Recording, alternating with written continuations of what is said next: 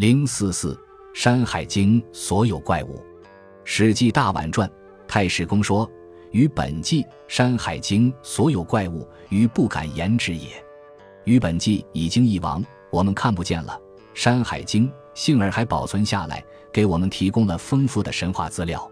太史公将《于本纪》和《山海经》同列，想必是同类性质的书。从史学的观点看。史料自然应该谨慎采择，故太史公对二叔所有怪物不敢轻言，这是对的。但从神话的角度看，这些却是绝好的研究材料，应当大谈特谈。不过限于篇幅和本书体制，这里也只好简略地将《山海经》书中的怪物大略谈谈。怪物的含义大体可以分为两大类：一是怪神，另一是奇怪的动物和植物。这些怪物除少数是于人无害，甚至小有注意的而外，大多数都是对世间有危害的。我们姑且假定这些危害世间的怪物都是以神帝专需，特地降下凡间，用以惩罚世人的。因为自从天地隔绝以后，在神的眼光看来，世上的人必然一天天作恶多了。危害世间的怪神，例如《西次三经》所记的那个怀江山的无名天神，其状如牛。而八足二手马尾，其音如薄黄，见则其意有兵。又如中次十一经所记的封山的神耕父，常由清冷之渊出入有光，见则齐国为败。后汉书郡国志刘昭注引文选南都赋注云：耕父早鬼也。原来是用大旱使齐国为败的。又如西次三经和海外南经所记的毕方鸟，虽说是鸟，其实是神。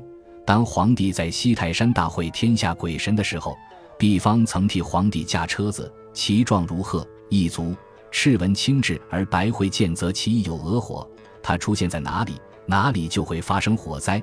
又如中次六经所记的平逢山的蛟虫神，一身而二手，实为蜂蜜之炉，两个脑袋竟成了天然的风客。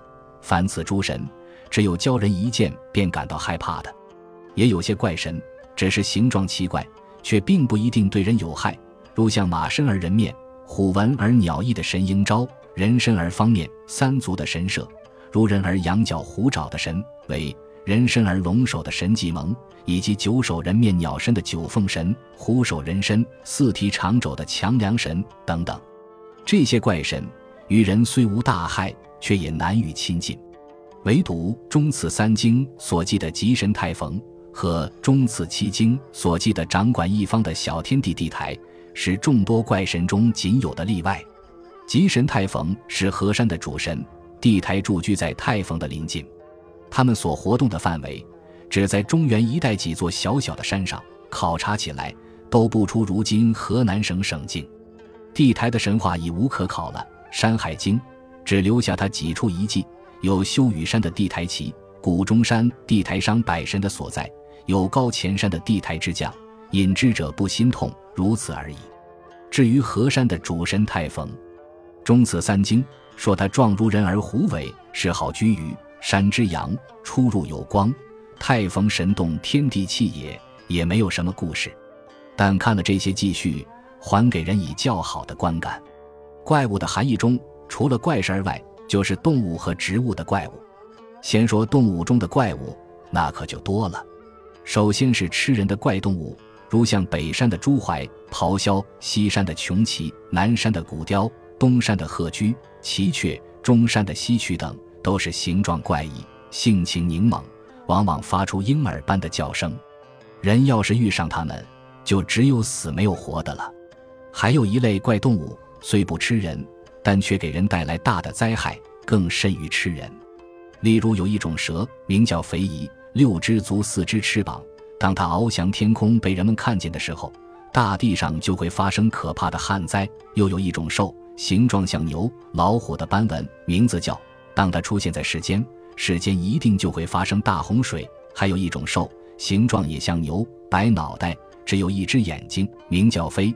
它经过水水就干涸，经过草草就枯死。它一出现在世间，天下就要发生大瘟疫。东次四经。又有一种鸟，形状像蛇，四只翅膀，六只眼睛，三只脚，名叫酸雨。见到它的那个地方一定就会闹恐慌。还有一种兽，名叫狼，白尾巴，长耳朵，形状像狐狸。它出现在哪里，哪里就会有冰灾。又有一种五色鸟，人面犹发，一群群在空中飞翔，飞到哪个国家，哪个国家就会灭亡。阶级划分以后的人类生活本来痛苦，这类给人带来灾祸的怪鸟怪兽，更成了人类痛苦生活的标志。也有虽然奇怪却于人无害的生物，如像南方群山有一种名叫獾的羊，没有嘴巴而能生活自如；又如像南海有一种名叫双双的怪兽，是由三只清瘦的身体连生在一块的；又如像北方天池山有一种名叫飞兔的小兽，能用它背上的毛做翅膀飞行在天空中；还有乔明山的河螺鱼，一手而十身，和一身十手的鬼车鸟恰成鲜明对比。这类生物在《山海经》中是所见非鲜的，更有的生物还具有医学上的价值，例如那形状像猿猴、四只翅膀、一只眼睛加上一条狗尾巴的名叫枭的鸟，据说吃了它可以治肚子痛；还有那形状像鲤鱼却长着一对犄角的鱼，据说吃了它可以治油。此外，还有抑制足茧的玄龟，吃了可以不怕打雷的飞鱼，可以教人跑得快的猩猩。可以教人不做噩梦的等等，这些宝贵的药物虽然多，可惜很不容易得到罢了。植物当中可称为怪物的并不太多，我们前面讲过的天梯剑木，应当就是其中著名的一种。此外，如像扶桑、三桑、寻木、盘木等，也充分具有神话的性质，应当都算是怪物。扶桑和三桑前面已经讲过了。至于寻木和盘木，都是长千里的大树，其怪异可知。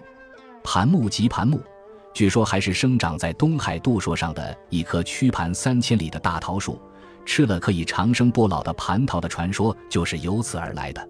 此外，还有一些植物，论其形状并不特别奇怪，却有一种奇特的医疗价值。例如，少室山有一种名叫地修的树，人若是将它的花果煎汤吃了。可以教人心气和平，不动恼怒。又如中曲山有一种树，名叫槐木，吃了可以教人力气大。又如少行山有一种草，名叫刚草，吃了它的果子可以教人聪明。又如立儿山有一种树，名叫木，吃了木的果子可以使人记性好。如此等等，不一而足。总之，《山海经》所有怪物，为害者多，为益者少。